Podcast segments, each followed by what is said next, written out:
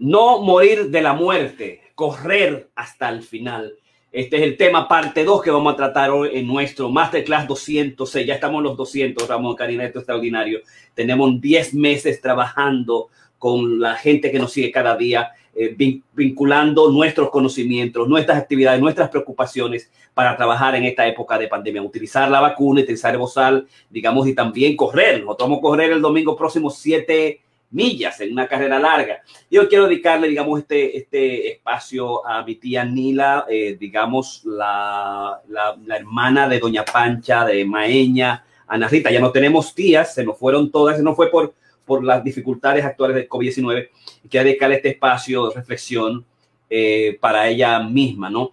Entonces, siempre lo que digo, hay que, tenemos que cuidarnos, estar con nuestros seres queridos, este, aguardarnos siempre nosotros, nuestra burbuja de amor, utilizar lo que son las mascarillas, siempre tienes que cuidar, utilizar tu mascarilla siempre en cualquier circunstancia, lávate las manos, distánciate, quédate en tu grupo, en, quédate en tu grupo especial, en tu grupo que está siempre contigo, ¿verdad? El, el grupo especial que, que tú te unes y te juntas siempre.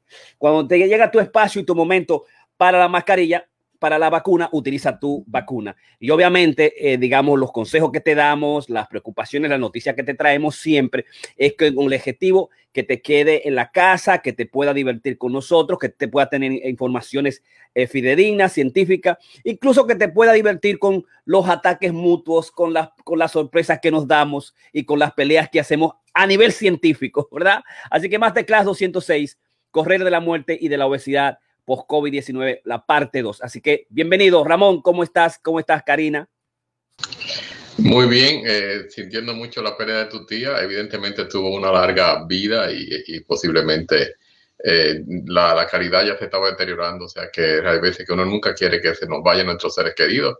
Tú perdiste a tu madre eh, no hace mucho tiempo atrás, yo perdí la mía hace unos tres meses y, y es algo que uno siempre lo, lo lleva en el corazón. Al, al final, ellos siguen vivos mientras los tengamos en nuestro corazón y en nuestro recuerdo. Pero qué bueno que están todos con nosotros esta noche y vamos a, seguir eh, presentando nuestras eh, diferentes puntos de vista y opiniones en términos del de, tema de esta noche, la obesidad y, correr de la muerte, o sea, alargar nuestra vida. Karina Rieke, ¿cómo estás? ¿Cómo te encuentras? Cuéntame. ¿Qué me dices? Gracias, Jorge. Bienvenidos a todos. Yo estoy bien. Eh, estoy bien ocupada con, ya mañana comenzamos la clase en la universidad.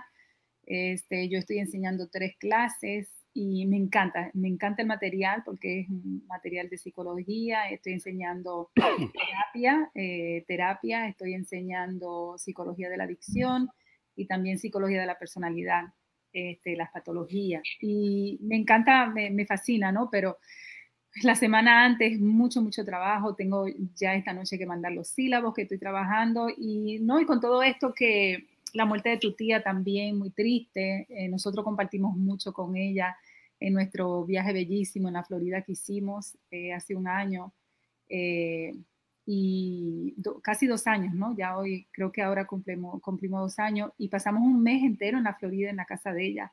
Compartimos muchísimo, jugamos mucho domino con ella una mujer muy seria, por lo general muy, muy seria, este, pero me pareció una mujer muy inteligente, muy callada, muy reservada también, es decir, tenía unas cualidades muy interesantes y era una mujer muy amada eh, por todos los nietos, eh, no sé ni cuántos nietos tenía, eh, pero me llamaba la atención, como Jorge decía y hablamos en privado, de que uno va a las fiestas de su casa y realmente está repleta, pero es repleta de los hijos, nietos, bisnietos, y tataranieto creo que también tenía.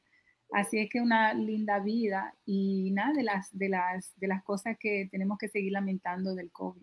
Realmente muy terrible, muy, muy terrible. Muchísimas gracias. Así que yo quiero mandarle las condolencias, que su memoria sea una, eh, digamos, sea una bendición a Magdalena, eh, a Karina, está ahí a Pedro, a, a, mi huevito, como yo le digo a Miguel, que son los hermanos casi de mi edad, lo que más tuvimos cerca, a Leonor, eh, a Margarita, digamos, que están ahí. Entonces estamos, eh, digamos, pasando por una situación muy difícil y muy triste. Y que la memoria sea siempre una, una bendición para nosotros. Eh, yo la quería mucho y la, y la, quiero todavía, la recuerdo con gran dulzura. Le llevaba su, su, su, su juego de dominó. le llevé un juego de dominó, creo que le llevé una, una, una, una, mesa de aquí de esas especiales, o un juego de dominó era cuando pasaba, cuando fuimos allá a la Florida. Al, se la quería mandar una eh, a ella, así que eh, es, es, lo, que, lo, lo, lo, que está pasando con la vida. Pero al correr de la muerte también tenemos que correr de lo que son las, las dificultades que tenemos nosotros con el, el, la, lo que es el, la, la obesidad, la muerte asociada a la obesidad y tratar de buscar la, lo, las simbologías, los síntomas, las particularidades nuestras de cómo, eh, digamos, curarnos de, la obesidad, que es la, triple pandemia. Está la pandemia per se del COVID-19, el coronavirus que vimos cómo afecta a nuestras comunidades latinas, negras, afroamericanas que tienen la, las grandes preocupaciones de la obesidad con las enfermedades sub, eh, subyacentes crónicas, eh, enfermedades cardíacas, enfermedades de los riñones, enfermedades del corazón a nivel cerebral y sobre todo la diabetes unido a los problemas de hipertensión arterial las dificultades para respirar, el asma bronquial como estas, eh, los, los, problemas cardíacos, los problemas digestivos, los problemas del colesterol, eh, los, estos problemas, eh, los problemas también de casi asociado a lo que es la, la, la pandemia eh, número uno, que es la obesidad. El, eh, y aunado también a la depresión y a la ansiedad como una de las, de las pandemias número dos. Yo creo que la obesidad por un lado, y pienso que la obesidad es la pandemia número uno, es la, a nivel, no, no, es, no, es, no pertenece como, como yo digo, a una raza, a una persona, a una condición social y económica, sino que de alguna manera todos no estamos asociados.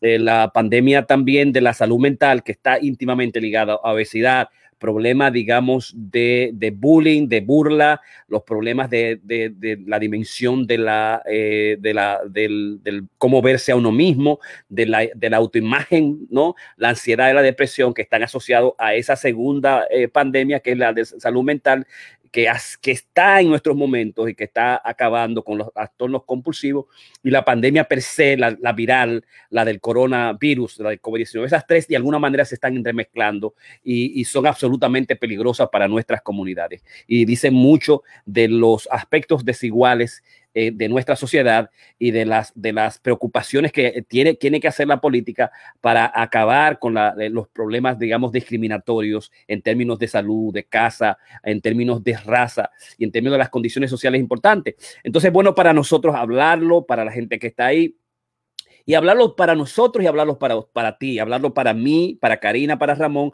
hablarlo y, pensarlo en altavoz, reflexionar las cosas en altavoz. Es la dimensión de este, de, de, de, de este podcast sobre lo que es correr de la muerte y, de, la, y de la obesidad, ¿no?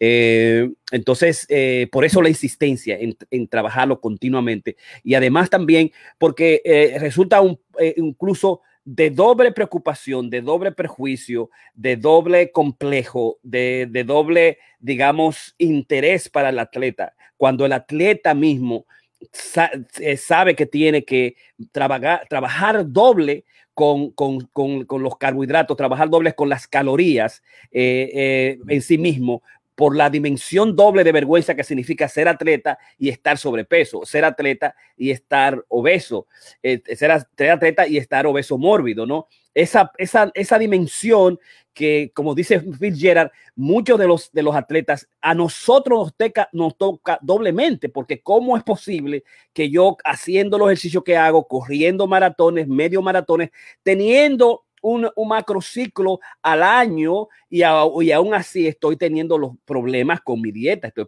teniendo problemas con las calorías, estoy teniendo problemas con mi peso, ¿no? Que eh, la gente cree que, el, atleta en sí mismo no tiene esas preocupaciones y es el que más tiene esas preocupaciones y el que más se crea obsesiva, se crea obsesiones al respecto de las preocupaciones del correr y de la obesidad. De tal manera que es amplio, casi un, un, un 10%, eh, un 10%, creo que un 2, 8, 5% de la población a nivel de los atletas tiene los problemas de, de lo que es la, las caquexis, las anorexias nerviosas, nervosa, los, eh, los problemas de bulimia, los binges, las, las, las compulsiones a comer, agachar la comida, digamos que son también preocupantes de los, de los, mismos atletas, ¿no? esa, esa dimensión doble, la dimensión doble, y, nosotros lo encontramos también, lo encontramos nosotros en, en los maratones cuando, corre, cuando vemos al corredor delante de nosotros que, que está en, en, la, en la fila A, B, C o que está con los números 1, 2, 3 adelante y nosotros sabemos que está obeso, que está sobrepeso, ¿no? Porque hay una dimensión de la obesidad que es visible, que se ve. Eh, eh, y, y, eso, digamos, una preocupación que nosotros tenemos, ¿no? Ese es, es el, un, un, segundo elemento, ¿no? Y el segundo elemento es, digamos, de cómo salir del mismo y, y al, al, mismo tiempo cómo las, los, los problemas, digamos, en términos del conocimiento de los alimentos apropiados y, la, y los prejuicios en torno y las también las falsas informaciones que no están basadas necesariamente en la, en, en la data al corredor común le han hecho mucho daño el hecho de que se insistiera que hay que correr carbohidratos, que hay que comer carbohidratos, que hay que comer pizza, que hay que hartarse un día antes, tres o cuatro días antes de, de carbohidratos y obviamente eh, digamos, el, el no, Team no, no, no, plantea esa dimensión que no para, no, no es así. Eh, el, corredor tiene que correr su, su, comida adecuada, la comida que corre, la comida que le hace bien, la comida de acuerdo a su contexto, si es latinoamericano, si es europeo, si es afroamericano, y al mismo tiempo tiene que, que digamos, eh, eh, establecer el componente esencial con la buena comida, con la comida, con la dieta saludable. Y absolutamente evitar el, acentuar los carbohidratos, porque tú no estás corriendo 21 millas por día. Tú no estás corriendo 21 millas por día. Tú no vas a, a tú no vas a correr, eh, digamos, durante seis meses consecutivos, 21, doblemente, dos, 21 millas por dos, dos, a veces 40 y 50 hasta 100 millas a la semana. 150 millas a la semana, tú no lo vas a hacer, entonces tú no tienes que estar hartándote de carbohidratos durante todas tus carreritas de 5K, tu carrerita de 10K que tú tienes que hacer, ¿verdad? Y, y uh, Tim no lo descubrió en sus propios eh, en su propia vida cuando él dijo, bueno, pues si es el carbohidrato, vamos a comer carbohidrato y de repente eh, comenzó a disminuir en velocidad y aumentar en peso. Y dijo, no, espérate, hay que hacer algo distinto, déjame bajar el carbohidrato, déjame comer la, las proteínas adecuadas, deja hacer mi, la restricción de calorías, trabajar con mi caloría, restricción de calorías y al mismo tiempo restricción de tiempo, ampliar el tiempo de comida, que son los aspectos que nosotros establecemos para realmente correr de la obesidad y correr de la muerte. Ese es, digamos, el elemento fundamental, la, la, la reflexión clave en torno a por qué es importante correr de la muerte y correr de la obesidad. El, el, siguiente aspecto es, digamos, no importa que nosotros demos un to-do list, una tiene que hacer esto, que demos una serie de consejos. Eh, Tim Ferris en su libro, eh, digamos, The Four Hour Body, el cuerpo de cuatro horas, Tim Ferris eh, nos dice que la gente de California, siempre los ejecutivos multimillonarios de las compañías grandes ejecutivas, Google, Facebook, todas las que están en, el, en, el, uh, en, el, en el Valle de California, eh, donde están estas grandes compañías, en el Silicon Valley, le decía, pero está bien, yo sé, Tim Ferry, que tú tienes un libro grandísimo, eh, los libros tuyos son grandes, dame eso en una, en una tarjeta, 3 por 5 y dime exactamente los, los, los, los puntos esenciales.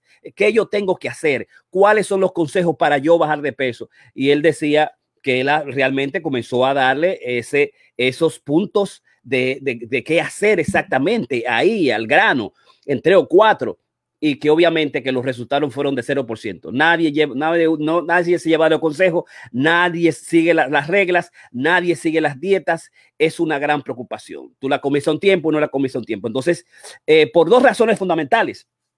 Y él ahí introduce lo que es el momento Harajuku y introduce además en uno de sus capítulos eh, fundamentales a Chad Fowler, el director ejecutivo de lo que es InfoEther, una compañía eh, multimillonaria que Chad Fowler creó y estableció. Y en, en un diálogo con Chad Fowler, un, un hombre que conoce muy, varios idiomas, que conoce el, el, idioma de las programaciones como el Ruby, que se lo enseñó, que ha hecho, que ha hecho digamos, eh, conferencias extraordinarias al respecto, eh, en pasando un diálogo, un diálogo eh, digamos así, con, con Tim Ferriss, no, porque porque también en una época yo estaba difícil, yo, yo tuve por 10 años, una década completamente, estaba obeso y yo subí unas 70 libras, y, pero yo pude, digamos, en 12 meses bajar, eh, digamos, 70 libras. Y, siguieron el diálogo y después que Tim se va, le dice, ¿cómo fue que tú bajaste las 70 libras? Y no solamente el hecho que haya bajado las 70 libras, ¿cómo tú bajaste las 70 libras y lo hiciste en 12 meses? Cuéntame eso, ¿qué pasó? Y entonces Chad Ferry le habla que en una ocasión se fue a sus amigos a Japón eh, y fueron a un, al, barrio Harajuku, a las tiendas Harajuku, a buscar ropa. Eh, todos fueron buscando ropas exclusivas eh, de marca y cuando ellos en el segundo día, el amigo y él dijo, no hay ropa, no hay ropa para nosotros. Yo no tengo ninguna ropa que encontrar. Y entonces dice, dice una frase que, que es la frase, digamos, eh, clave de, de, del concepto del libro. For me, it, it, doesn't even matter what I wear. I'm not going to look good at it anyway. Para mí no importa lo que yo me ponga. Yo no voy a lucir bonito de todas maneras.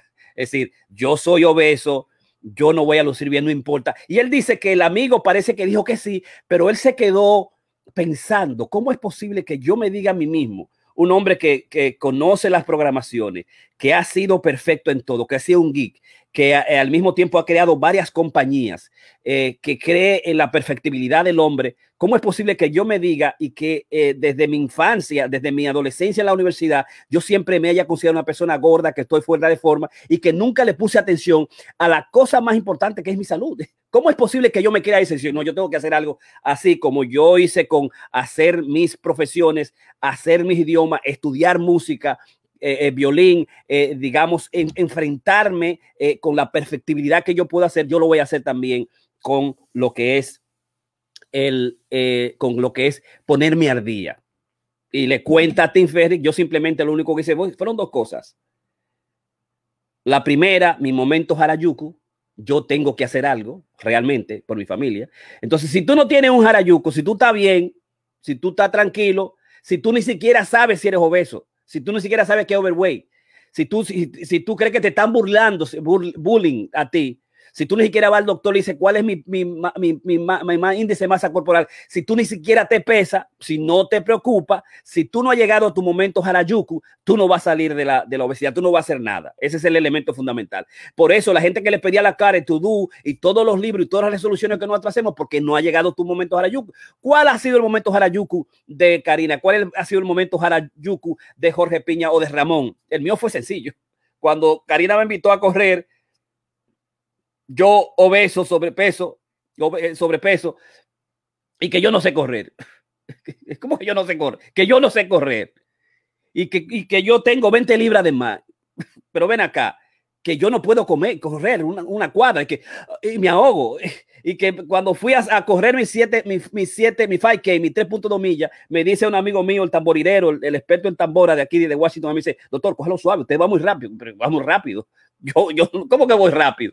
Eh, o sea, que yo no sabía y cuando me paré y me perdí. Entonces, mi momento Harajuku llegó en ese momento en términos de que yo tengo que hacer algo para eh, realmente eh, controlar, saber lo que yo como, por un lado, qué como, fundamentalmente, qué cosas se come, asumir un, atlet, un atletismo, un, un atletismo y hacerlo como un estilo de vida y tomarlo bien seria y hacer lo que, digamos, eh, eh, Foley, uh, Foley Chat, Chat Foley establece, que es, digamos, establecer lo que es decision to become a complete human, de la decisión de convertirte en un hombre completo. Que tú asumes tu profesión, tú asumes tus hijos, tú asumes tu familia, pero al mismo tiempo tú asumes tu salud. tú, tú asumes tu salud. Y el, el segundo aspecto es el momento Harayuk, el segundo aspecto es tú tienes que medirlo, dice, dice John Doer, el experto en, en, en mide lo que tú, lo que importa, measure what importa, en, en, la, en, la, en las investigaciones, en el manejo de las compañías de Google, eh, tienes que medir lo que importa. Eso es lo segundo. Lo que, lo que se mide se maneja mejor, dice Peter Drunker. Son dos de los elementos fundamentales que tenemos que pesarnos. Y hay una cosa interesante. Si tú te pesas, tú te vas a ver que tú, que tú vas a cinco libras cuando te, de un peso a otro. 2 a 5 libras. Pésate ahora para que tú veas, pésate en tres días, cuatro días, para que tú veas cuando, cuando tú te vas a pesar, tú dices, pero venga, yo perdí tres libras, cinco libras, esta vaina, yo que tengo tres meses, cinco meses sin pesar. La dimensión de la, de la psicología con el pesar están íntimamente ligados porque mucho de nuestro peso tiene que ver con mucha agua. Tú te pesas y comienza mía, mía, mía a sacar agua de repente y de alguna manera como que te confronta, te da miedo, te ubica, deja de comer muchas mierdas por ahí y cuando te vuelve a pesar tres o cuatro o cinco libras, es la primera vez que te pesa y continuamente tiene que comenzar a pesar. Tú tienes que decirte si te va a pesar una vez a la semana, una vez al mes, eh, cada, tres, cada 15 días, eh, cada tres meses. Eh, o si tú quieres hacerlo una vez al año cuando tú vas a tu doctor, pero un año es demasiado, ¿no? Por lo menos una vez, a una vez al mes es adecuado tú pesarte para ver cómo está funcionando. Si tienes un programa específico, digamos, entonces hacerlo regularmente, una vez a la semana, cada 15 días. Pero el, el, aspecto fundamental es, tú tienes que saber clave. Esto, yo compré, eh, Tim Ferry dice, cómprate, tienes que comprarte una réplica para que tú veas lo que es una libra de grasa. Eso es una libra de grasa. Cómprate para que tú veas lo que es una libra de grasa. Si tú tienes 70 libras, tienes 70 libras de grasa por ahí, que es lo único lo que se tiene, una libra de grasa. Pero una libra de grasa es también más o menos el equivalente a 4000 calorías. 4000 calorías. Eso es 4000 calorías una libra de grasa es lo que generalmente uno se come con tres golpes. tres golpes, te das tres golpes, los tres golpes de la mañana, un plato de bichuela y carne grande son casi cuatro mil libras. Lo que tú te comes en un día son eso. Entonces, no estamos, él dice eso, cuatro mil libras, eso es importante. El otro aspecto es monitorear, digamos, tu frecuencia cardíaca, tener un monitor de frecuencia cardíaca. Y él dice, yo lo que comencé a hacer es, busqué una tabla de correr eh, comencé a mirar mis calorías, cuántas calorías son 2.500 calorías más o menos por día, 3.000 a, a, su, a su edad, y comencé a reducir las calorías en términos de la comida. Mucha gente lo que hace es que la mide exactamente. Mide sus calorías al desayuno, al mediodía, en la noche. Si tú quieres hacer eso, lo puede hacer. El otro aspecto es hazte tu dieta de flash. Es, el flash es todo lo que tú comas eh, durante cinco días, tírale foto completamente, cada una de todo, agua, eh, eh, dulce, para que tú veas todos los disparates que uno se come, todas las calorías, todas las calorías extras que van más allá de 2.500 calorías por una persona de, digamos, 150 libras aproximadamente, 2.500 de 3.000 eh, calorías. Entonces, ese es el aspecto. También encuérate porque hay que medir, eh, son eh, cuatro de los aspectos que voy a, tratar posteriormente, cuatro de los principios para manejar el problema de correr de la obesidad y correr de la muerte, es que, digamos, tú tienes que verlo. Y es encuérate completamente y lo que tienes que hacer es tómate una foto de antes y después, la foto de por adelante, la foto por atrás para que te vea todos los chichos, toda la barriga, dónde están las circunferencias, mire la circunferencia de la, de la barriga, de la circunferencia de la barriga, mire la circunferencia de aquí adelante y de los muslos también, para que exactamente vea eh, digamos, y sepa con conciencia el aspecto fundamental de lo que está, pasando. Saber lo que es tu talla, la, la demás también, esos son los aspectos clave en el, lo que es el, índice de, metabolismo basal o tu, eh, tu masa, el índice de masa corporal. Saber cuál es tu peso, de nuevo, cuál es tu peso. Usted no va, ustedes se van a sorprender cuánta gente no sabe su peso, no se pesan Simplemente comen y hacen lo que sea, pero no se pesan. No saben a qué nivel, eh, está, no saben su tamaño. tú tienes que saber tu tamaño. Mídete cuál es tu, tu, tu, tamaño. Ve donde la enfermera pasa por una farmacia. Pésate y tu tamaño y tu peso, tú tienes el, el, índice de masa corporal y te va a dar a través de una, de una, una tabla que tiene que estar entre 18.5 y 24.9, más o menos la normalidad. Aparte de algunas complicaciones que no va a medir el sujeto que es un poco fuerte, que tiene mucha energía, mucha masa y se complica y se critica la masa el, el, índice de masa corporal para medir si es obeso o no, pero es lo más importante, es lo que más se ha investigado científicamente y es importante tomarla. O sea, si sabemos esos aspectos, que son los aspectos de la conciencia, yo pienso que estamos bien para correr de la mente y correr de la obesidad, ¿no? Entonces, eh, eh, lo que hizo Chad Fowler simplemente fue seguir los datos y eh, tener un, un momento harajuku. Si tú no tienes eso, si no te da, si no te importa, si no te da un patatú, si la mujer está bien, si tú estás bien, si, si, si quieres correr por la vida así, si no te preocupa, eh, no estamos hablando aquí de discriminación en absoluto, estamos hablando de absolutamente de salud, estamos hablando que es una condición multifactorial epigenética, ontogenética, eh, filogenética, transgeneracional, que ha sido un problema metabólico. En la base está la resistencia a la insulina y que al mismo tiempo es hereditario. Esto es una gran preocupación y que tiene que ver mucho el hecho de las pautas dietéticas que los estados han establecido con las compañías que han querido en principio traernos mucho alimento a todo el mundo y de repente esos alimentos han sido ultra procesados y han tenido problemas fundamentales con nuestro eh, mundo hormonal. Ese es el, el elemento clave más importante que hay que tomar, digamos, en cuenta.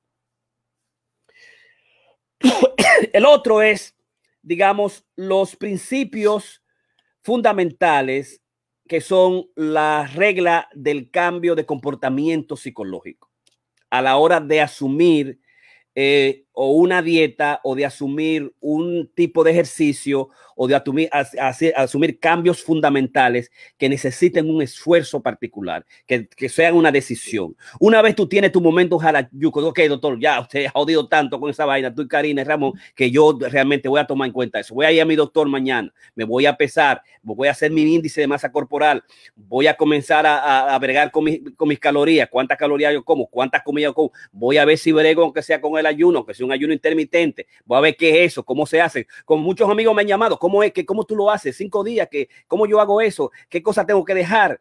Y entonces comienzan un plan, le digo, cómprate el libro de, de, Obesity Code, cómprate el manual de la obesidad de Jason Font, que es el, el, el individuo que en los últimos tres, cuatro años ha estado revolucionando las cuestiones de, reales que están en la causación de la obesidad, ¿no? Pero si tú quieres hacerlo, cuatro elementos que tienes que tomar en cuenta. De, los, esos elementos yo lo tomé muy en cuenta cuando yo comencé seriamente en el 2017 a bregar con las libras, con las libras de grasa, que es esta, esta réplica, a 4000 libras por libra de grasa que yo me quiero. Y estos cuatro eh, elementos son los siguientes. El primero es hazlo consciente. Pésate, mírate, tírate foto. Encuérate, como yo al principio. Tienes que hacerlo de una manera consciente. Ver la realidad. ¿Verdad? Como alguien, yo mandé el índice de masa corporal y dijo, oh, pues yo, I am obese, I am obese. I have obesity. I have obesity. Como Charles Fowler, que fue una década, en una de, más de una década fue que se, y todos sabemos que es más de una década que uno se pone gordo, se pone obeso después de 10, eh, más de 10 años, aumentando 7 libras, 7 libras sin hacer nada. Y siempre os repito, el cuerpo lo único que necesita es un puñadito de comida para poder pensar y el corazón se mueve, es automático. Tú un chiste de comida, el corazón se mueve y hace todo lo que tiene que hacer, te hace pipí, va al baño y te pone a pensar. Único, único un pequeñacito de comida. ¿verdad? Lo, necesario. Y por eso, si tú, si tú lo que, si tú no vas a comerla, si tú no vas a hacer los ejercicios, si tú no la vas a sembrar, si tú no te vas a mover, como pasa con el 95% de, todo, de todos los seres humanos que comen y ya se quedan ahí y se, y tiran todas las calorías, es una gran preocupación. Pero el primer elemento, hazlo consciente, eh, utiliza los datos, eh, trata de buscar tu, momento, tu mundo Harajuku. El número dos, hazlo como un juego. ¿Verdad? Búscate a alguien con quien tú quieras competir. El segundo es hazlo competitivo, pero hazlo como un juego, algo que entretenido, eh, algo que tú te sientas bien. Eh, si nosotros, por ejemplo, en el correr de, de, la muerte, de la obesidad, en el club de corredores creativos, nosotros lo que hacemos es que lo corremos, corremos de noche, corremos la lluvia, corremos en, la nieve, corremos por el perro, corremos por la certificación, corremos por, eh, por, por, por las cachuchas, corremos por los t-shirts, ¿verdad? Eh, y hacemos toda la diversión posible del mundo y competimos, nosotros hacemos competitivo, lo que decimos competitivo, hacemos comelona, como se va a comer uno y otro. Esta vaina, esta vaina me gusta mucho eh, eh, y, y, me burlo de lo demás y comienzo a burlarme. Pero ven acá, tú no tienes que te gusta correr de noche, como le dije yo a uno de los corredores, y de repente comienzas a correr y tú no estás aquí. Pero ven acá, tú no dices que me va a ganar a mí y tú no me ganas nada. Ah, tú hacerlo como un juego, que sea, que sea un juego, no cogerlo a serio, no cogerlo que yo me voy a, yo me voy a ir, uh, me voy a levantar a las 4 de la madrugada todos los días. Mi hermano, eh, eh, hazlo de noche o levántate a las 7 y hazlo una vez. No vaya de que, que voy a hacer todos los días y ahora que lo va a coger a la mano. No, no lo va a coger toda la mano, cógelo suave. El segundo aspecto, hazlo competitivo, que es la aversión a perder algo. Perde algo Eh, eh, pierde 10, dólares. Dile a alguien, mira, yo voy a contigo 10 dólares si yo en tres meses bajo las 10 libras.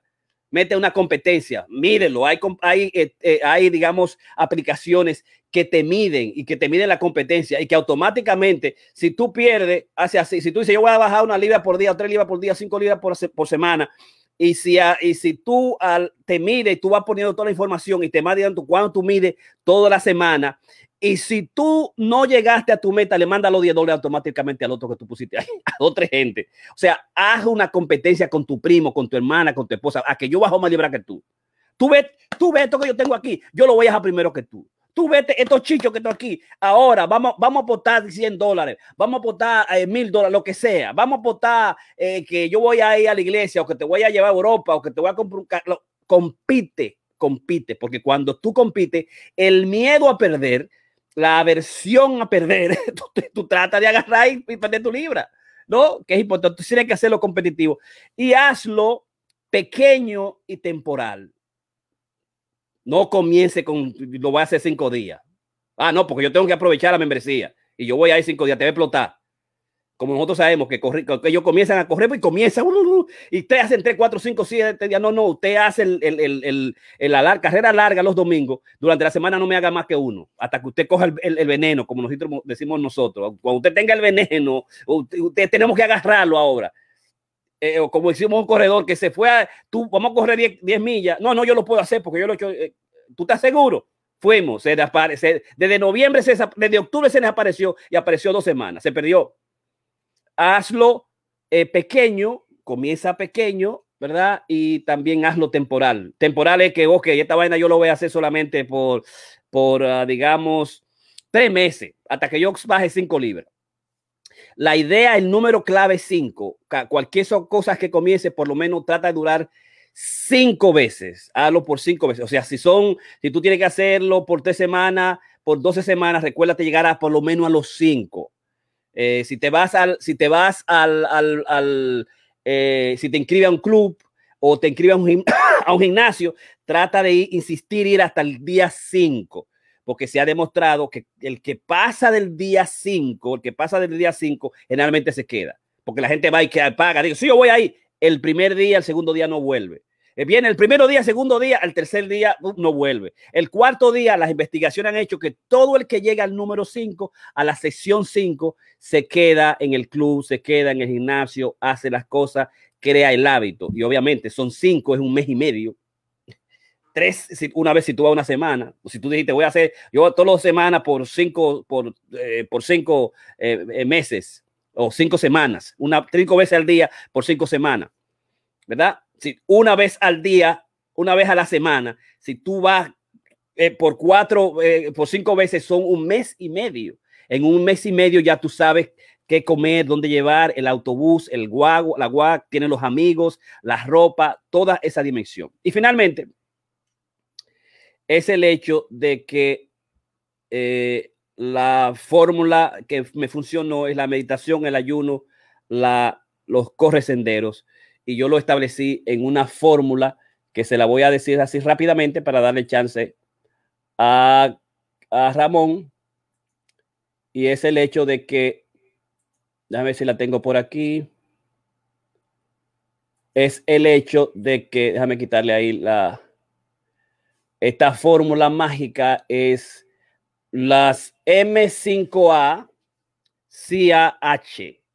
M5H, e, PSIAH, meditación, es mi vida que hago con ella para vivir más saludable, libre y mejor. Yo tengo que reflexionar, una meditación en términos cómo yo voy a trabajar eh, mi, mi peso y mi sobrepeso.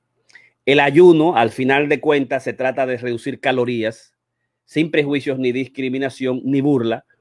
Hay que bajar calorías se puede comenzar como, por ejemplo, voy a, comerme la mitad de la comida que yo siempre me como. Ya, ya yo sé que si yo me meto 2000, 2000 calorías en un plato, me como la mitad, hay 2000, hay 1000 calorías ahí, 3000, en vez de 6000 calorías al día, hago 3000 calorías.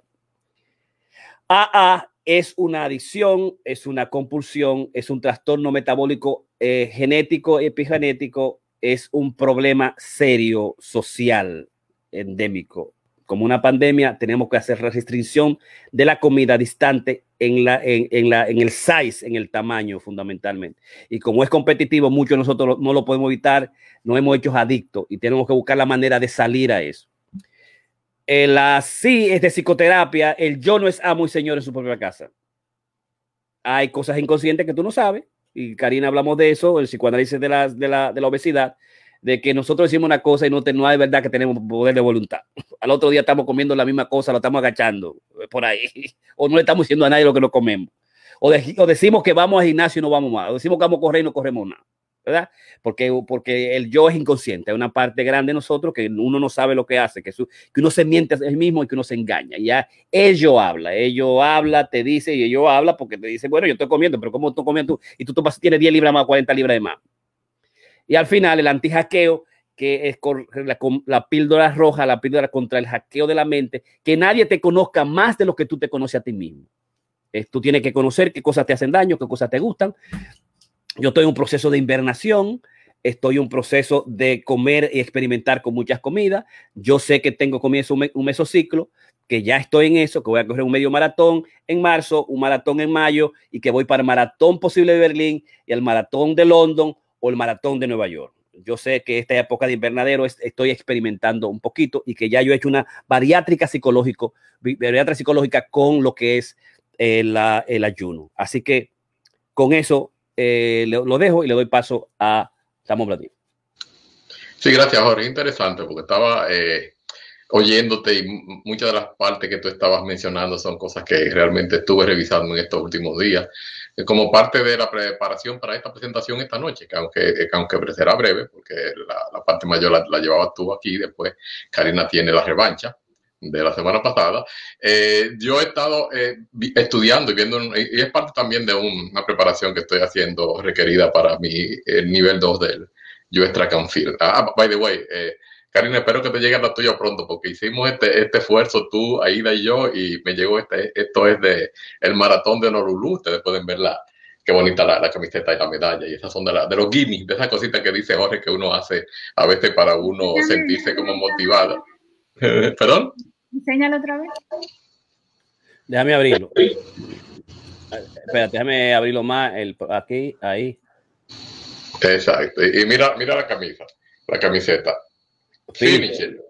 Y, bien bonita, como ustedes podrán ver, la tuya debe estar ya mañana, seguro que llega, porque la de Aida lleva el lunes, la mía hoy, la tuya tiene que estar ahí. También sé que fue un, esfuerzo. Bueno, todo esto pues para, para como una motivación para mí mismo, para ti, para los que estamos en, en esto, como un reforzamiento, un reforzamiento positivo después que nos tiramos esa, ese 26.2 millas. En, en, mi caso lo hice en, en dos carreras, dos medio maratones en un transcurso de una semana, pero lo mismo, o sea, se siente como, como que, que, va a botar uno el bofe en, en, el medio, pero ahí está.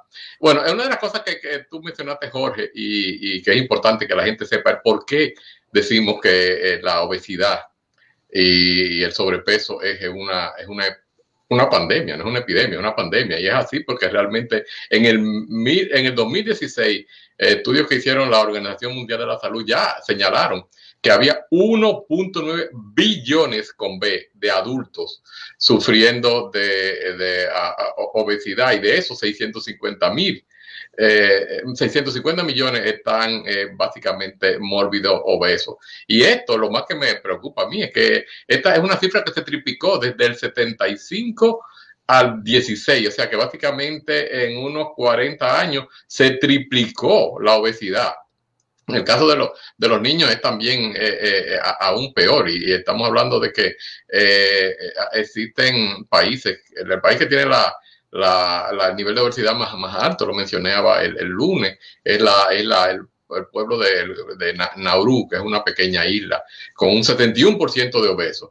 Y el que menos tiene, cosa que a mí me sorprendió cuando lo vi, es Vietnam, que solamente tienen 2.1% de su población se consideran obesas y es una gente que se la pasan comiendo todo el día, básicamente arroz, es una dieta basada en carbohidratos. Pero en cualquier caso, lo que me resultó curioso hoy, eh, en este fin de semana que estuve viendo ciertos videos eh, estudiando el, tema, es que antes de que pusieran en YouTube el video para explicar los problemas de la obesidad y, y de la dieta, lo primero que me saltaban era con un anuncio de unos sándwiches, ya, ya fueran de, de Subway o, o, de, Burger King y otros, que realmente y muchísimas papas fritas y ese tipo de cosas. Era como quien dice, como tú estás hablando, el hackeo, porque me estoy buscando algo para tratar de mejorar mi salud y mi entendimiento sobre esto. Y con lo primero que me salen es con algo que ya mencioné antes, que a pesar de que no me gusta, porque yo no, no, no como carne, digamos, carne roja y mucho menos hamburgues y ese tipo de cosas, y me puso a salivar porque son tan bonitos que realmente es algo increíble. Eh, pero bueno, evidentemente tenemos que tener eh, un balance. Cada, cada cuerpo es diferente, cada metabolismo es diferente. Eh, las dietas deben ser monitoreadas o por lo menos antes de uno entrar en cualquier tipo de dieta, la recomendación es que sea bajo, después de haber una evaluación médica. No te estoy hablando de que vaya son de un dietista, estoy hablando de que tenga un, panel completo de tu sangre y que tu médico primario te haga una, una evaluación de, tu salud. Y esto lo hacemos no solamente para, empezar una dieta, esto lo hacemos también cuando vamos a hacer un programa de ejercicio, eh, eh, y como es el caso del correr, es algo que nosotros eh, profesionalmente y, personalmente recomendamos. Ahora, yo estaba tratando de entender qué es todo esto de, de las diferentes cosas que yo estoy ingiriendo, que me mantienen vivo o que me acercan a la muerte que es la otra cosa. Y es que básicamente, básicamente como quisiera mencionar, eh, existen los, los, llamados macronutrientes, que es lo que nos, máximamente nos, nos mantiene. Y esto están compuestos, pues claro, por los carbohidratos famosos, que bueno o malo están ahí. Estamos hablando de las proteínas y estamos hablando de las grasas. la, la, situación que he estado estudiando es el, el por qué los carbohidratos son o no son buenos. O sea, la realidad es que no todos los carbohidratos son iguales. O sea, he podido eh, ahora educarme un poquito más de que existen los carbohidratos simples, que realmente son los, los fatales, porque ahí es que están la mayoría de los azúcares y, no tienen eh, básicamente ningún tipo de fibra, o sea, son de los que tú van como directamente eh, a, la sangre y de, ahí a todo tu, sistema. Y existen también los, complejos, los carbohidratos complejos. Estos son los que tienen dos moléculas de azúcar y normalmente eh, se toma un poquito eh, de, tiempo digerirlo. Eh, están, normalmente los, por ejemplo, el, pan integral, el, arroz que, tiene fibra, o sea, el arroz que no es pulido, y este tipo se, se se mueve dentro del organismo a un nivel más, más lento, evitando que vaya directamente así como, como un poncho, un golpe, una patada que le den a uno e, e, en términos de todas esa, esas azúcares que están entrando. Eh, por supuesto, eh, la, la, glucosa eh, que, y las azúcares se, se, convierten básicamente en el glicógeno, que es, es necesario para, digamos, la energía. Eh, y, esto no, no solamente eh, está en los carbohidratos, existen en otras, otras eh, en otros sitios que podemos obtenerla, pero el, el, cuerpo, sobre todo cuando vamos a hacer carrera, necesita de carbohidratos. Lo que no podemos, según he estado viendo en diferentes autores, lo que no podemos darnos es esa esa eh, hartura, como, como eh, antes pensé que debíamos hacernos, de la, la, la, carga de pasta que uno hace la noche anterior. Eso no he visto que no es realmente recomendado. El cuerpo muchas veces no lo puede ni siquiera manejar. O sea que todos debemos hacerlo como un tipo de, eh, consciente, no es simplemente tirarnos y hacernos. Tenemos que, entender que según la, las indicaciones de, la distribución de macronutrientes, la dieta más o menos de, de este lado del mundo, sobre todo los norteamericanos, debería consistir en un 45-65% de, de, de, carbohidratos, que eso nos daría unas 1.600 calorías por día. El problema es que nos estamos metiendo muchísimo más que eso. Y el otro problema es que entonces no estamos haciendo el ejercicio, porque no es nada más el, comer o no comer es entonces comer y acostarnos o comer y no, no ser activo. Por ejemplo, cuando estamos en cuestiones de corredera, por cada milla que nosotros corremos, básicamente estamos quemando unas 100 calorías. Pero ¿qué, ¿cuántas calorías nosotros tenemos? Por ejemplo, una persona como yo normalmente tiene un, un promedio de acumulado de, de, calorías diarias de 1900 a 2000 calorías. Eso quiere decir que si, si yo voy eh, para mantener un, un, digamos, un balance eh, positivo. Quiere decir que yo queme tantas como, como estoy eh, ingiriendo eh, y, tendría que balancearlo con, con el, eh, digamos, con la corredera. Eh, yo necesitaría hacer prácticamente un, casi un maratón diario, que es imposible. O sea que uno tiene que ser realista en términos de lo que uno entra a su boca. Y si queremos extender nuestra vida, pues tenemos que entender que nosotros tenemos que comer para vivir y no vivir para comer. Recuerdo antes cuando me tocó estar en posiciones, digamos, ejecutivas, que todo lo resolvíamos era en un almuerzo. Eh, y estábamos yendo a los restaurantes y el problema de esto cuando iba allá es que era primero te traían la, la entrada después te traían el main course, después te traían el, postre. Y cuando tú venías a ver, te estaba metiendo 5000 calorías en solamente una comida, que muchas veces no terminaba en la firma de ningún contrato, era simplemente que uno lo, estaba haciendo porque esa es la cultura. Y eso es algo que yo, que todavía existe acá, ya yo suerte que no estoy en, ese, en esa, ni por la posición que tengo, ni siquiera por la parte ahora de la que estoy entendiendo de lo que es la, la parte de salud. Pero como tú mencionabas, Jorge, tenemos también que entender, y esto se pone un poquito más técnico, incluso para mí, que, que, la comida no y las dietas y este tipo de cosas no me no era algo como que estaban en mi radar hasta que ahora que estoy en la necesidad de, de querer extender mi, mi vida, mis años, lo que me toquen para disfrutar de mis amigos, de mis hijos, de, mis nietos y ese tipo de cosas, eh, es que a pesar de que yo estoy, eh, no estoy todavía en, un nivel de obesidad, mi índice de masa corporal está en 24, cuando el 25 es cuando se considera ya eh, obeso, pero eso no me hace sentir feliz, porque básicamente estoy en un nivel borderline.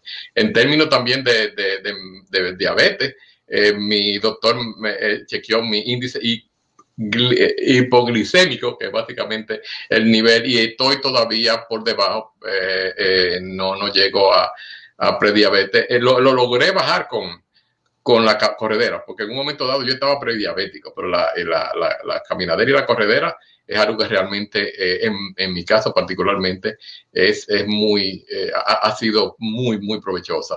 En, en las cosas que quizás yo carezco, y es también, y no necesariamente es un, es algo bueno ni malo, es la, las grasas, las grasas sobre todo animales. Eh, también tenemos que entender que existen diferentes tipos de, de grasas animales, o sea, los, fat, eh, eh, y no solamente animales, sino las vegetales también.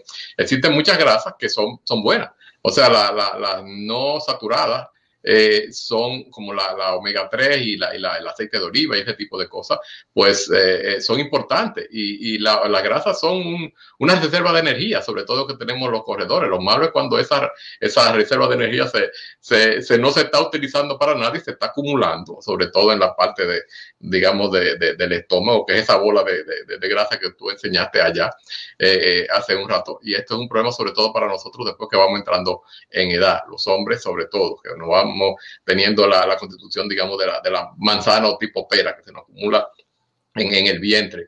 Pero tenemos que tener en cuenta mucho, mucho cuidado que no todas las grasas son malas. Eh, eh, las que realmente son, son las peores, digamos, son, las son las grasas saturadas y este, eh, o las trans fats, que son las que son manufacturadas. Y, y, básicamente hacen muchísimos problemas. O sea, estas son las que contribuyen al colesterol malo, eh, las otras son las que contribuyen al colesterol bueno y siempre hay que tener en cuenta que tiene que haber ese balance. Si, si tu colesterol malo y bueno están, digamos, a un nivel balanceado, tú estás más o menos fuera de, de, de, peligro en cierto modo. Pero ese no es el problema, es que nunca estamos llegando a esos balances, o sea, siempre estamos teniendo un problema de, de balance total. Entonces, ¿qué, ¿qué, podemos hacer? ¿Qué recomendamos? Eh, por en mi caso particular, pues yo siempre eh, estoy tratando de edificarme, de educarme y conmigo educar a las, a las otras personas en términos de, de, lo que yo considero que puede, que puede ayudar a las personas o no. Existe muchísima controversia en términos de, de los carbohidratos que, que causan eh, eh, aumento de peso, problemas de insulina, enfermedades de, lo, de los riñones y todo este tipo de cosas. Pero bueno, también existen eh, las necesidades, el cerebro necesita también de la, del carbohidrato y, y, los músculos, sobre todo cuando estamos corriendo. Y, y, esto se ve mucho cuando llegamos a la famosa pared, cuando llegamos a las 20 millas, que ya hemos completamente, digamos, depleted, hemos vaciado todo lo, lo, lo, que teníamos en términos de carbohidratos en, nuestra, en, nuestra, en nuestro cuerpo. Hay personas que pueden, los atletas estos élites, ellos normalmente tienen un, un procedimiento de, de, entrenamiento en el cual ellos pueden cruzar esa, esa pared porque ellos han, eh, han programado su cuerpo y, su metabolismo para utilizar las grasas. O sea, ellos empiezan a usarlo, pero eso es un entrenamiento que se necesita para tú poder llegar, y estamos hablando ya de, de cosas que no, no, no, son para esta noche, como la, la parte eh, aeróbica y anaeróbica y láctica, láctica y ese tipo de cosas, pero es importante entender que lo, hay, que entender el sistema de, de, de, storage de, energía, o sea, de cómo la energía se, se guarda en, en, el cuerpo, en las células y en los músculos y cómo podemos usarlo. O sea que eh, les invito a que se sigan educando, que nos sigan. Eh, tenemos muchas veces discrepancias en muchos, en muchos casos, pero al final del día coincidimos que lo que queremos es mejorar nuestra salud, extender nuestra vida y, y, disfrutar, como, como dice eh, Jorge, eh, de, la, de, la, vitamina D, de la compañía, siempre en, en con, con, digamos, con conciencia, porque lo, lo, más malo es cuando eh, eh, el conocer nos, nos, da poder, o sea, knowledge is power, como dice, y esto lo, lo estoy viendo cada día, y, y, tenemos tener, que tener en cuenta, como Jorge dijo, el hackeo, porque como, como yo digo, me, me, me metí a ver, creo que fueron cinco o seis documentales o videos, y todos ellos empezaron con un anuncio de comida, de comida chatarra. Y, es increíble como, como realmente nos están, eh, eh, cómo juegan con nosotros. O sea que eh, es como que me prejuiciaron antes de que yo viera el, el, video explicándome todo el sistema de lo que es la dieta y la correderia y la cosa, con un viaje de comida para que eso como que me anulara lo que estaba lloviendo después de esto. O sea que esto es, prácticamente increíble. Por eso es que queremos llevarle a ustedes esta y todas las noches que estamos informaciones, informaciones científicas adecuadas, que pueden diferir porque tengamos, digamos, diferentes fuentes, donde, pero al fin y al cabo son todo esto en, en de, del bienestar eh, y, y de la salud. Perfecto.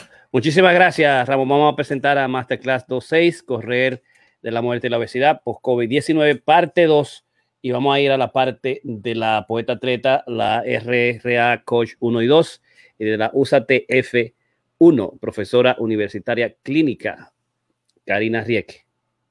Gracias, realmente me siento reivindicada por los dos. Este, me encantó eh, la exposición de Jorge eh, cuando habló del, del consumo de, de los carbs y Ramón, mi, mi, estoy sorprendida con toda la información sobre los carbs que traíste, que era lo único que yo estaba diciendo la, la semana pasada. O me siento eh, muy reivindicada con la presentación de los dos. Así es que gracias por eso.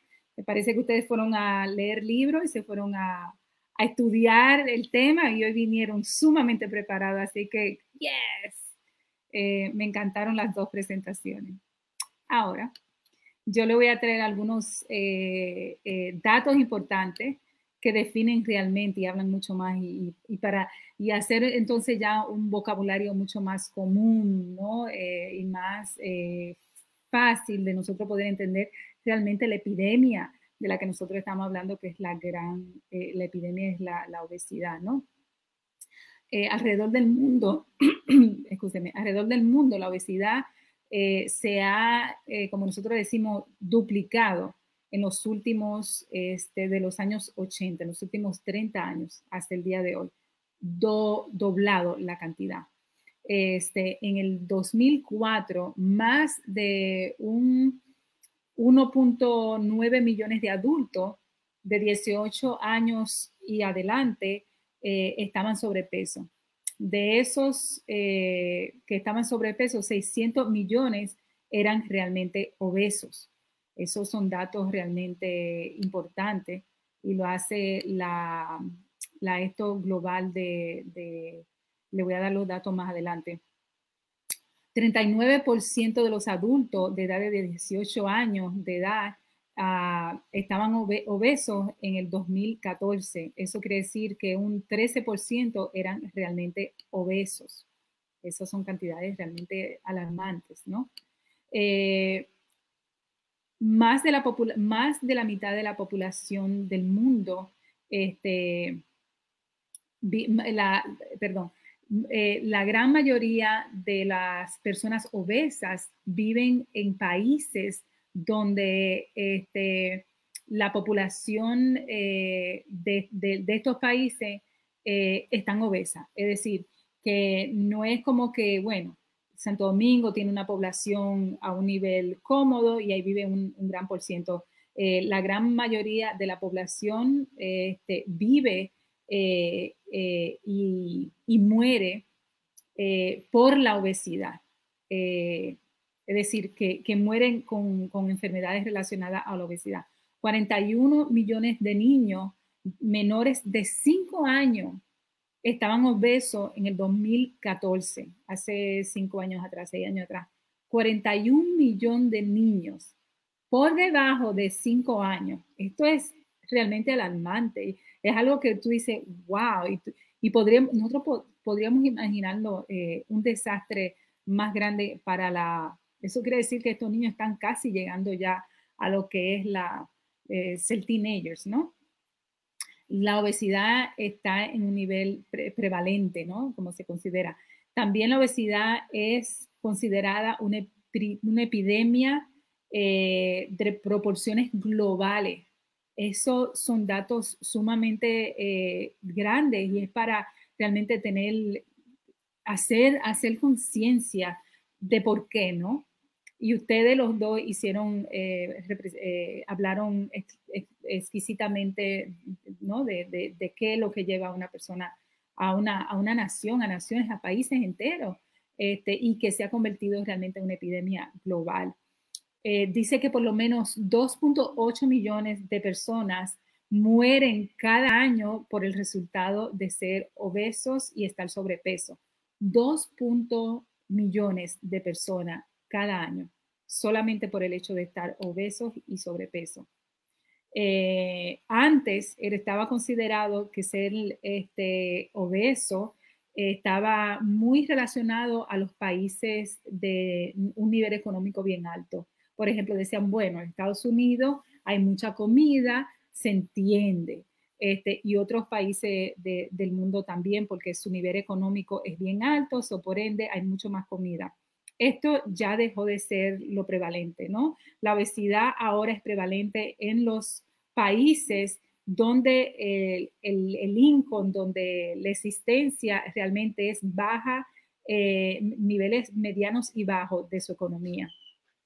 Y en estos países que se entiende como pobre, también existe una gran población de obesidad, porque ahora el obeso eh, tiene a comer mucha comida eh, que es fácil de conseguir y sumamente barata. El arroz es sumamente barato, el pan todavía en el día de hoy es sumamente barato, como son las papas, también es barato, como los espaguetis son también baratos. Yo conozco gente que, ¿no? En Santo Domingo hay mucho prejuicio eh, de lo que comen espagueti, o he oído los comentarios. Yo me crié comiendo mucho espagueti, eh, y a pesar es que me encantan. Y, pero había mucho prejuicio de que era una, una comida de pobre. Y ahora nosotros eh, que somos adultos realmente podemos entender de dónde viene eso. Y es el hecho de que es bien accesible a nivel económico. Eh, el gobierno, eh, las instituciones civiles, sociales, no gubernamentales, es decir, que no sean parte del gobierno, sectores privados, tienen un rol determinante y contribuyen a lo que es la obesidad de su nación. Este, y también eh, contribuyen a lo que podría ser la, deberían de contribuir a lo que podría ser la prevención de estas enfermedades. Lo que pasa es que la obesidad no solamente es, un, es una economía, este, yo, he hablado mucho de esto y he hecho eh, mini talks de, que realmente la obesidad es un negocio muy grande. Aparte de esto, vendiéndote la comida que, como dice Ramón, que se ven deliciosa ahí en, eh, y no hay forma de tú no salivar. Yo soy totalmente vegetariana, a mí no me apetece ninguna de esas porquerías y realmente es la verdad, a mí no me apetece. Pero a veces tú dices, wow, realmente eh, el dinero que ponen para que tú salives, como decía Ramón, es mucho dinero, porque saben que es un mercado este, vendible. Aparte de eso, eh, quienes ganan cuando la gente ya está enferma y adquiere todas las enfermedades relacionadas a lo que es la obesidad. ¿no? Eh, la obesidad este, es una epidemia eh, que es multisectoral y es importante que nosotros aclaremos que no pertenece al pobre, al de clase media, al rico. Eso podía haber sido antes, pero ya realmente es, es algo que ataca a todos los diferentes niveles este, que conforman la sociedad. Es multidisciplinaria, es multicultural eh, y se necesita eh, un approach relevante, ¿no? A esas diferentes condiciones eh, para poder tratar lo que es el problema grande de la obesidad. la obesidad y el sobrepeso es tan definido como una excesiva anormalidad de lo que es el gordo de tu cuerpo, ¿no? De esa acumulación este, que te hace eh, imbalanceado eh, con relación a tu cuerpo. Incluso hay estudios que dicen ya que de acuerdo a la eh, alrededor de tu barriga, que tan grande esté tu barriga, ya se puede predecir cuánto incluso vas a durar de vida. Y esto fueron unos, unos estudios muy interesantes, ¿no? Y yo presenté ese estudio hace ya meses atrás. La obesidad, eh, como dije, está definida por esa eh, masa eh, excesiva que tú tienes en el cuerpo. Y hay que tener mucho cuidado porque cuando ponen, y yo llevo mucho, a mí me gusta, así yo disfruto mucho esta búsqueda. yo no lo hago como que, ay, yo no cuento calorías para nada, para mí eso no, para mí no tiene ningún sentido porque yo realmente lo que me gusta es adquirir un estilo de vida saludable, ¿no? Y eso es lo que yo propongo, un, balance saludable, lo que a ti te funcione. Es decir, yo soy vegetariana casi toda mi vida. Eh, sin embargo, yo disfruto mucho eh, que mi esposo, mi perro y mis amigos coman carne y lo hago con mucho cariño, porque entiendo que la carne realmente no es el enemigo. Hay que, ¿no? Yo siempre digo, los colmillos se hicieron para eso. Este, hay personas que decidimos no hacerlo por diferentes razones, este, pero yo creo eh, de que tú, si se convierte en, un, en, en una obsesión, eh, es un imbalance. Si se convierte eh, en algo que te va a dar dolor y vas a traer al dolor, no vale la pena. Este, por eso yo siento que debe de ser una búsqueda de amor y respeto, como decía, creo que Ramón mencionó algo, y de tú querer estar con tu persona querida en salud, porque eso es lo que me parece interesante. Más de 1.9 millones de adultos estaban sobrepeso en el estudio que se hizo en el 2016 y 650 millones eran obesos, ¿no? Eh, en, el 2016, más de 1.9 millones de adultos, como dije, estaban obesos. Este, y por lo menos 2.8 eh, millones de personas cada año mueren por resultado de la obesidad y, de, la, y de estar sobrepeso. La prevalencia de la obesidad se ha triplicado, triplicado desde el 1975 hasta el 2016, cuando se hizo, cuando terminó este estudio. Eh, y, eh, para, definir, esto ya no solamente incluye a los países este, de una economía alta, sino a países también bien pobres. 38 eh, millones de niños. Esto es, me parece bien a la mente, 38 millones de niños. Este, de en el 2019, hace ya un año y pico que se hizo este, este otro estudio, 38 millones de niños están este, sobrepeso y son obesos de, eh, de acuerdo al estudio que hizo en el 2019.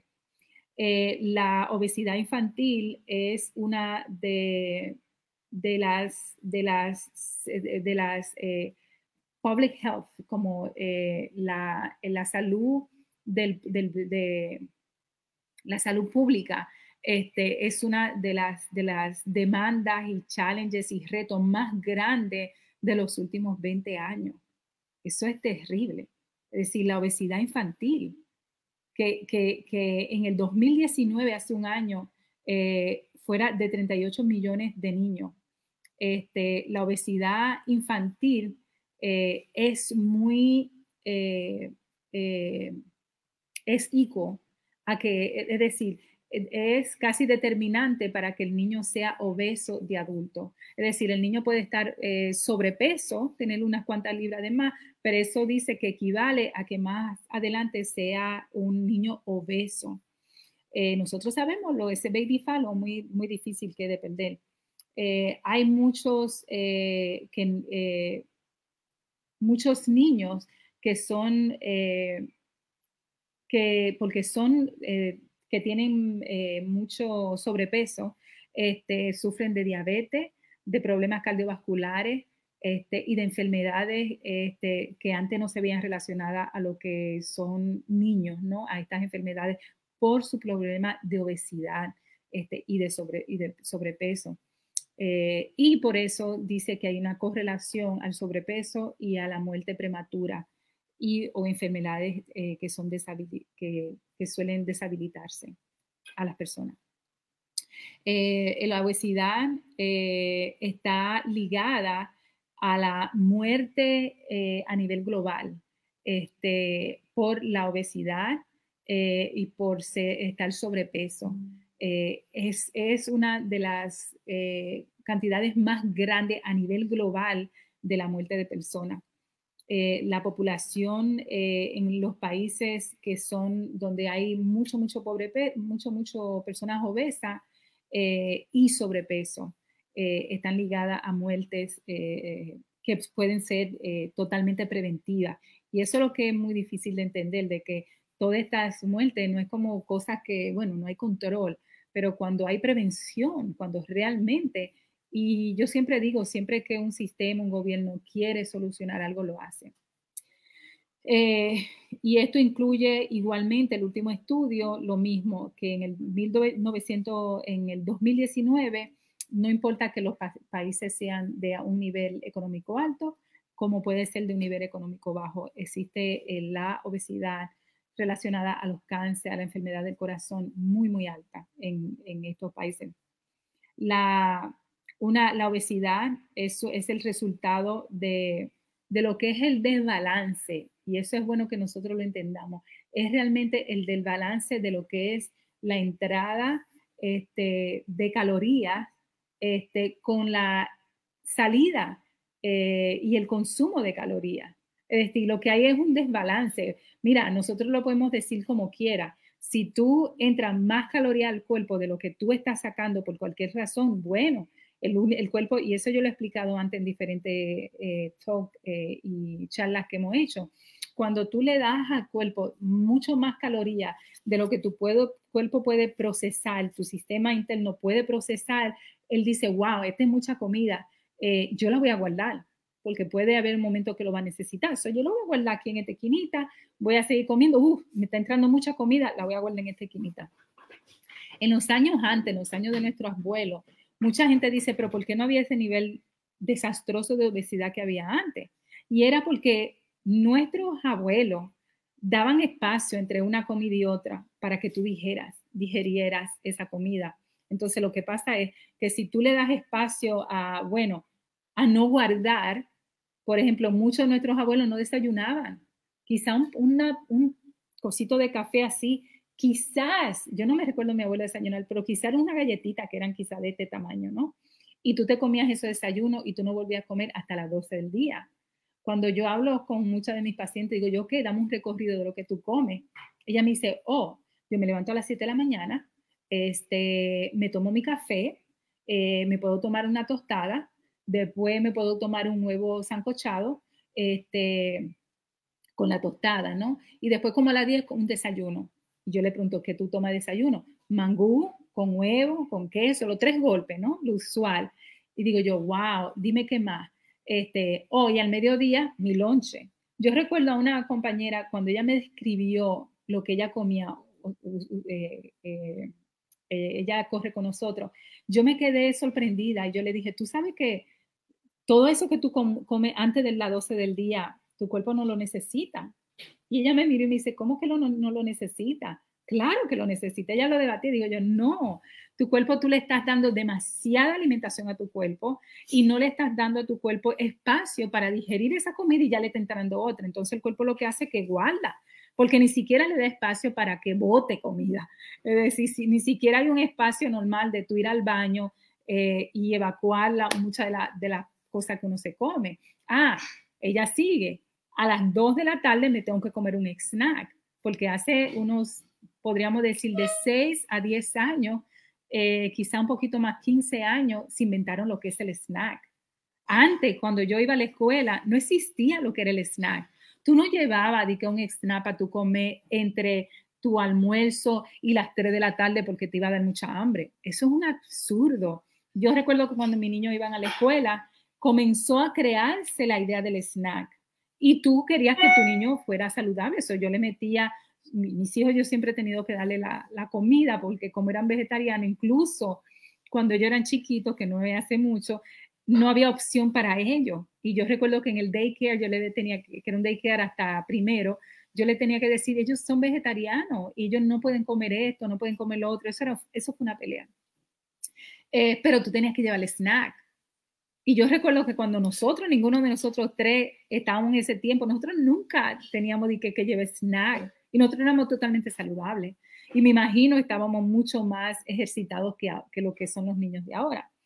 Entonces, aquí se inventó el snack porque había que vender barrita. Y esa es la historia. Nosotros, ustedes pueden googlearla. La historia del snack era para ver cómo se vendían estas barras que son hechas de, de, avena, con nueces, que son deliciosas. Yo no las como porque me empalagan mucho y son dulces.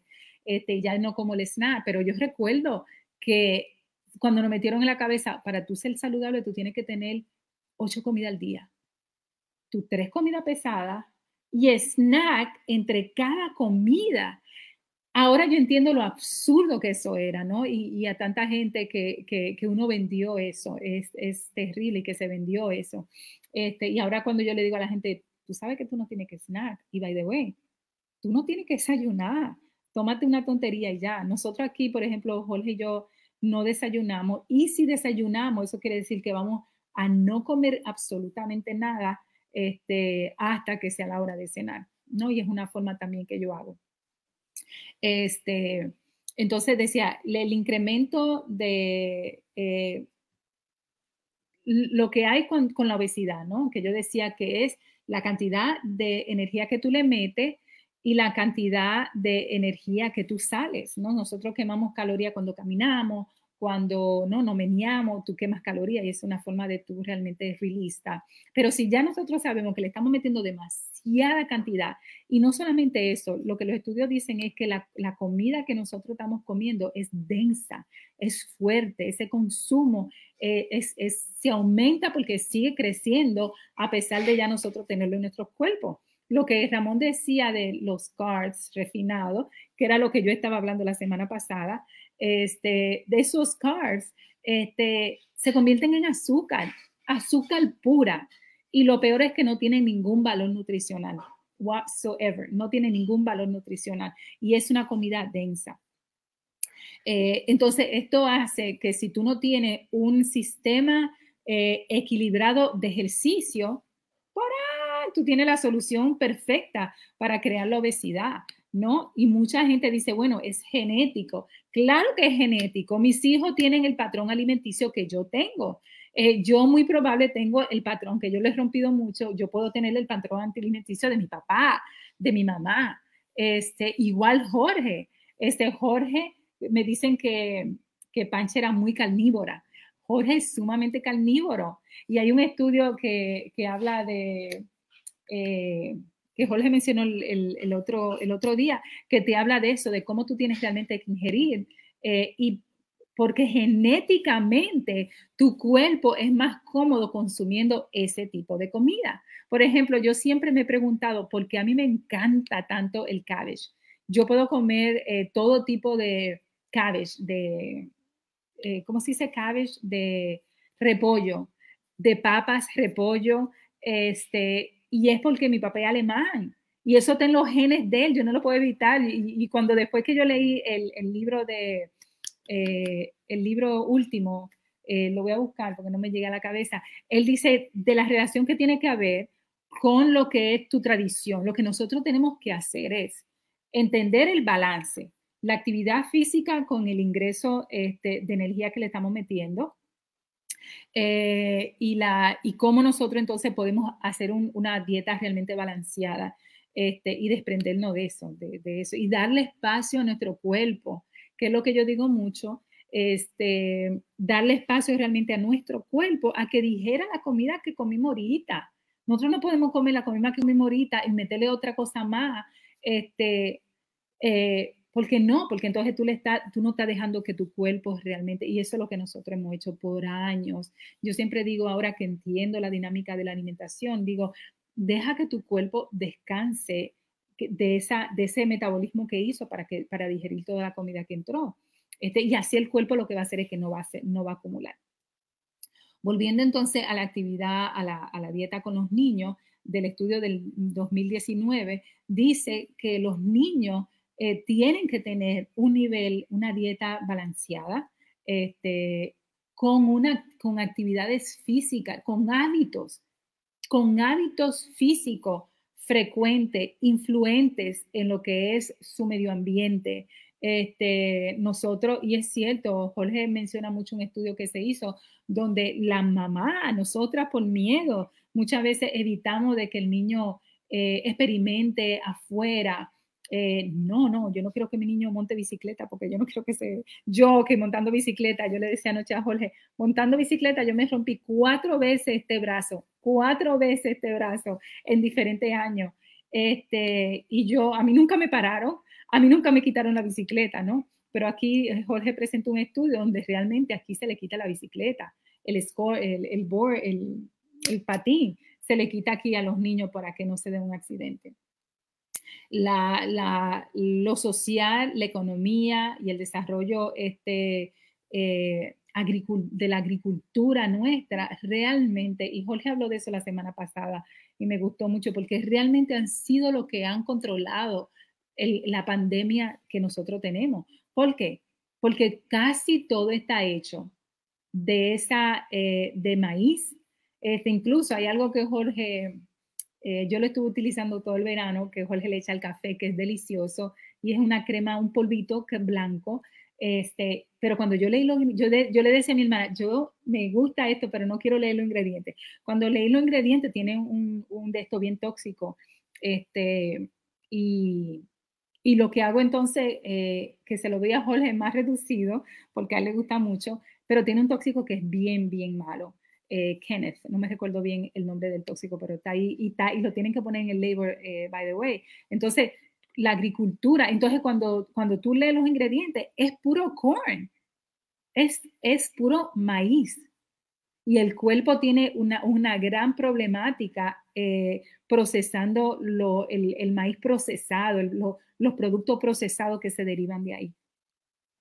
Y ese, ese producto, lo que es la distribución, el mercadeo, una de las cosas que, que a mí me hicieron fortalecer mucho de yo ser vegetariana es, la criminalidad de cómo, eh, de, de, cómo los animales realmente son, son matados, son, viven sus vidas, ¿no? Saber que tú te le estás metiendo tanta hormona. Aquí la gente, por ejemplo, es, se vuelve insensible a lo que es este, lo antibiótico porque los animales le meten tanto antibiótico ahí, ahí, ahí, que la gente dice, pero ¿por qué yo, yo soy resistente a lo antibiótico?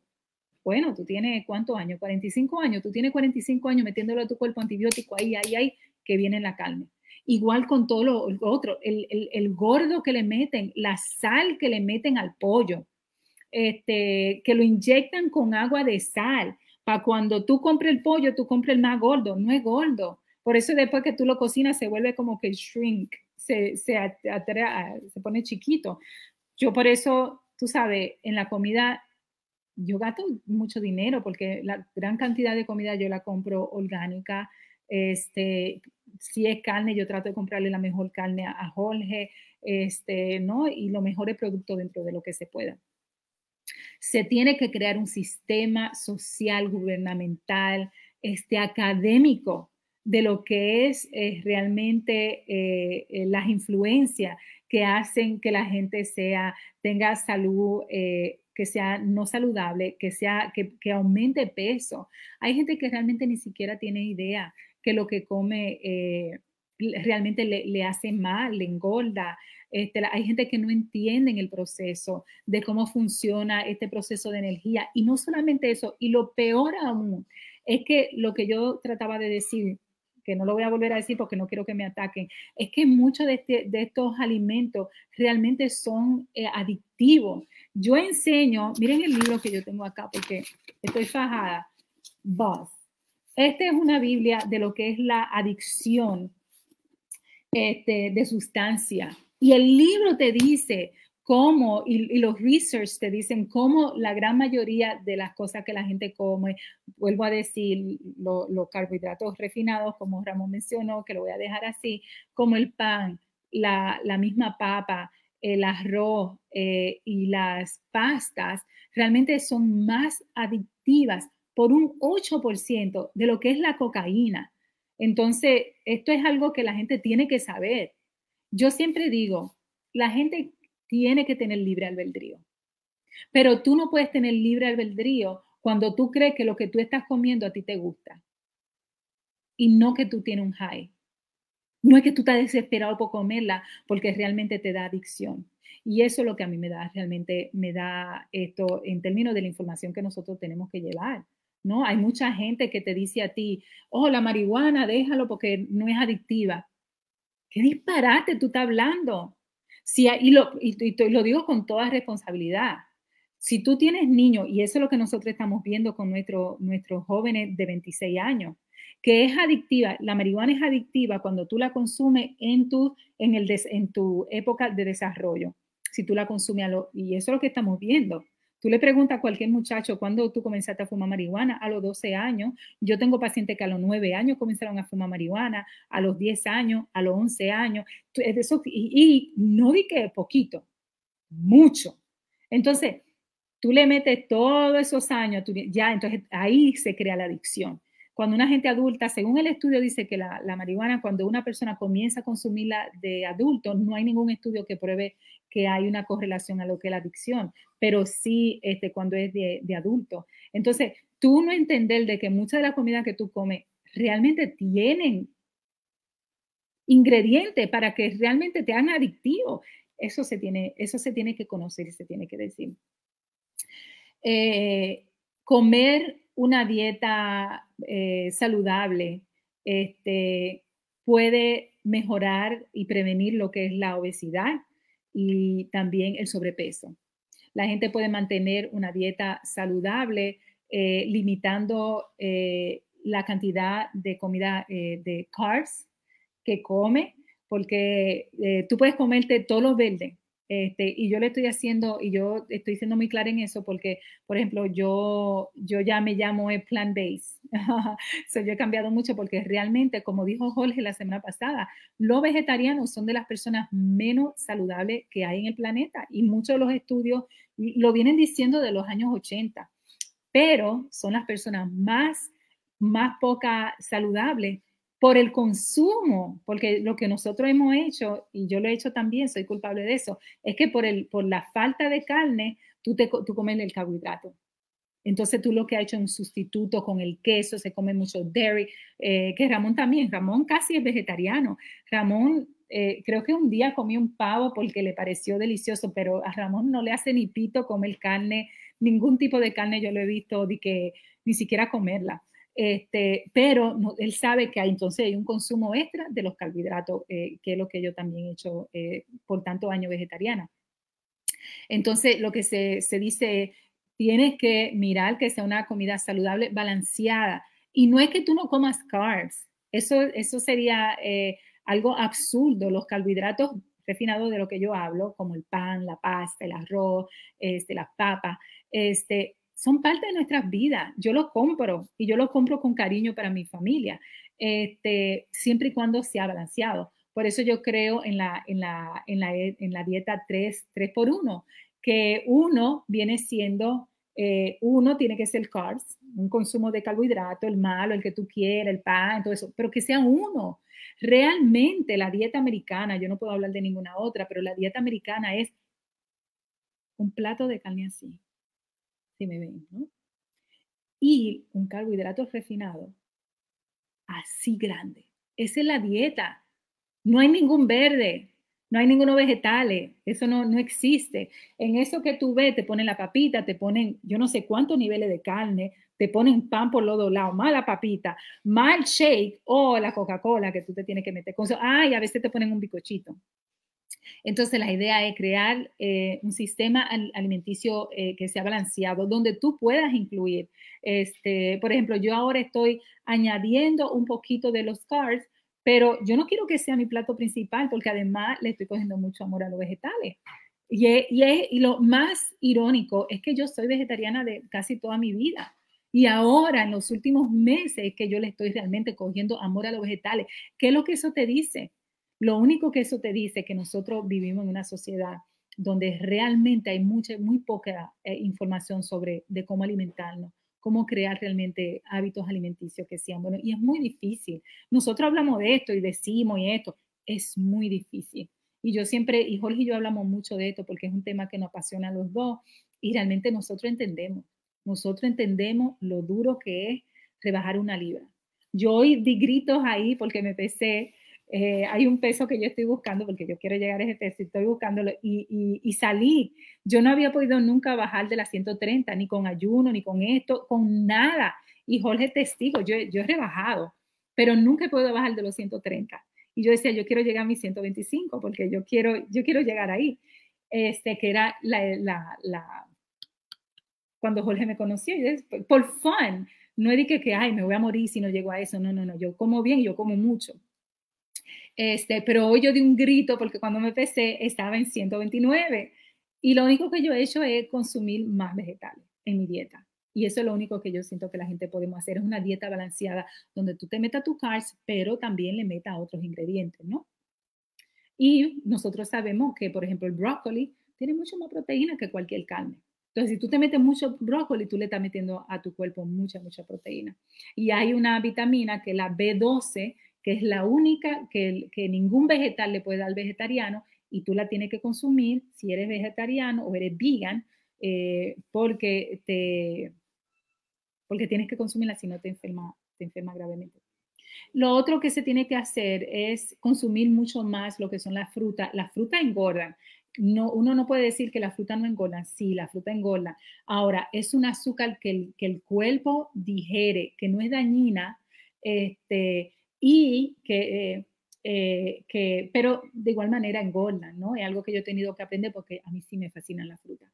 Consumir más vegetales, este, granos, eh, consumir grano, lagunas, todo eso, las nueces que son buenísimas y limitar, limitar, que es lo que yo propongo, lo que es el consumo de las azúcares.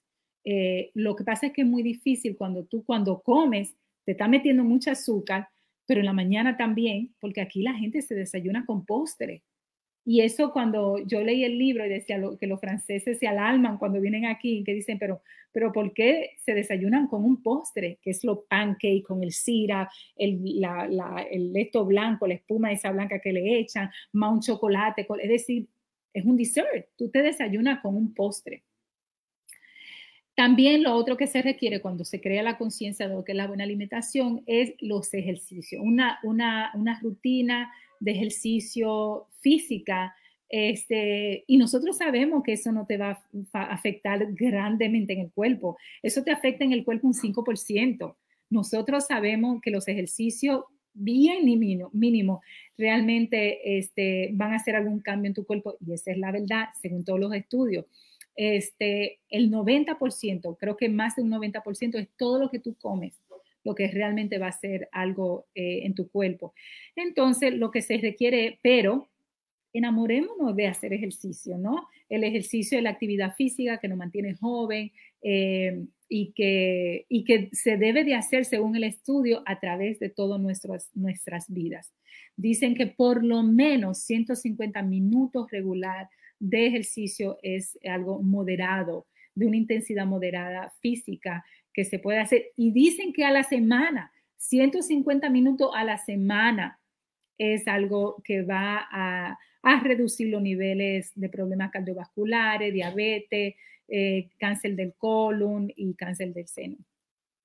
Eh, el, fortalecimiento de lo que son los músculos, músculos y el balance de un entrenamiento eh, pueden ayudar, ayudar a lo que es la movilidad, a lo que es el balance a los adultos. O hay otra, otra, una razón grande por qué hacer. Eh, y también porque no ayuda. Cuando tú tienes, cuando tú vas a hacer ejercicio, dice que hay una conciencia extra que tú traes a la hora de tu alimentarte. Entonces tú tienes que crear el ejercicio. Yo lo uso, yo lo uso ambas. Yo creo, eh, yo, yo, hago que una me ayude a la otra. Yo cuando voy a correr, hoy tenía mucho trabajo, aunque le pedí a Jorge, iba muy, él me iba a llevar a correr, pero decidí que no porque tengo mucho, mucho trabajo que hacer.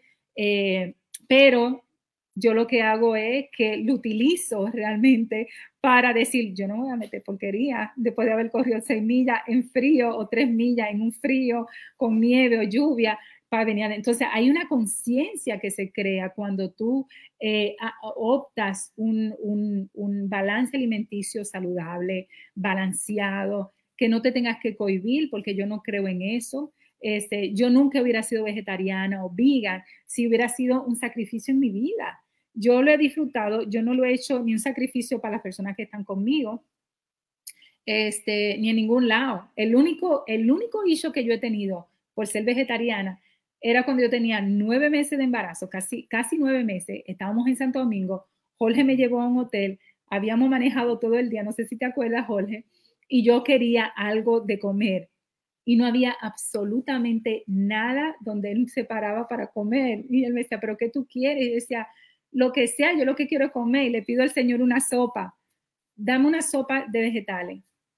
Pero por favor, no le eche puerco, no le eche carne, no le eche pollo, solamente vegetales. El hombre dura una hora haciéndome la sopa y yo feliz. Yo no sé si Jorge se acuerda, yo con mi panzón. Y cuando yo me sirvo la sopa, yo apruebo la sopa deliciosa. Cuando hago así, para coger vegetales de abajo, tenía un penco de jaiba dentro de la sopa. El hombre no se pudo contener y no pudo hacerme una, una sopa realmente enteramente vegetariana. Entonces yo sé que es muy difícil, yo sé que hay mucha mentalidad que nosotros tenemos que cambiar, este, pero yo sí creo de que, de que hazlo como un juego, hazlo como un challenge, hazlo como una, como una forma de aprender, de retarte, eh, de retar al, status quo, que quiere mantenernos enfermos, que quiere mantenernos realmente obesos y que se benefician. El fasting, yo nosotros siempre lo he dicho y lo dice el doctor Fun, el fasting nadie lo promueve porque nadie hace dinero de un fasting. Entonces nadie lo va a provenir. Y muchos doctores no se benefician de, de la salud del, del, paciente. Y esa es la verdad. Entonces, cuando tú vives en un sistema donde ser enfermo representa millones de dinero para tanta gente. Eh, es muy difícil realmente que haya una componencia mayor de salud a nivel global para la humanidad. Entonces, si no es así, tenemos que crearlo individualmente. Excelente la presentación de la poeta Yo creo que hoy estamos, hoy votamos nosotros la bola, o sea, nosotros estamos pesados, los tres entramos pesados, dominamos el asunto. Nosotros comenzamos enero 21, curar, eh, correr de la muerte y la obesidad. Eh, enero 25, psicoanálisis de la obesidad, causa y tratamiento. Y hoy 1.28, correr de la muerte y la obesidad, parte 2, hicimos completo todo el proceso. Así que eh, ¿Cuál es la cura? Doctor, dígame cuál es la cura. Usted lo van a poner de gobernador, usted va a ser el zar de la obesidad en los Estados Unidos y República Dominicana. Dígame tres, cuatro, cinco cosas que usted va a proponer. De eso nosotros vamos a hablar el lunes que viene, psicoanálisis de la obesidad. La cura. Y le voy a hacer, y le voy a hacer un entre paréntesis. La cura, la bariátrica de Fernandito Villalona. Vamos a hablar también. La bariátrica funciona. O es el ayuno, lo ejercicio o la dieta, ¿qué es lo que cura?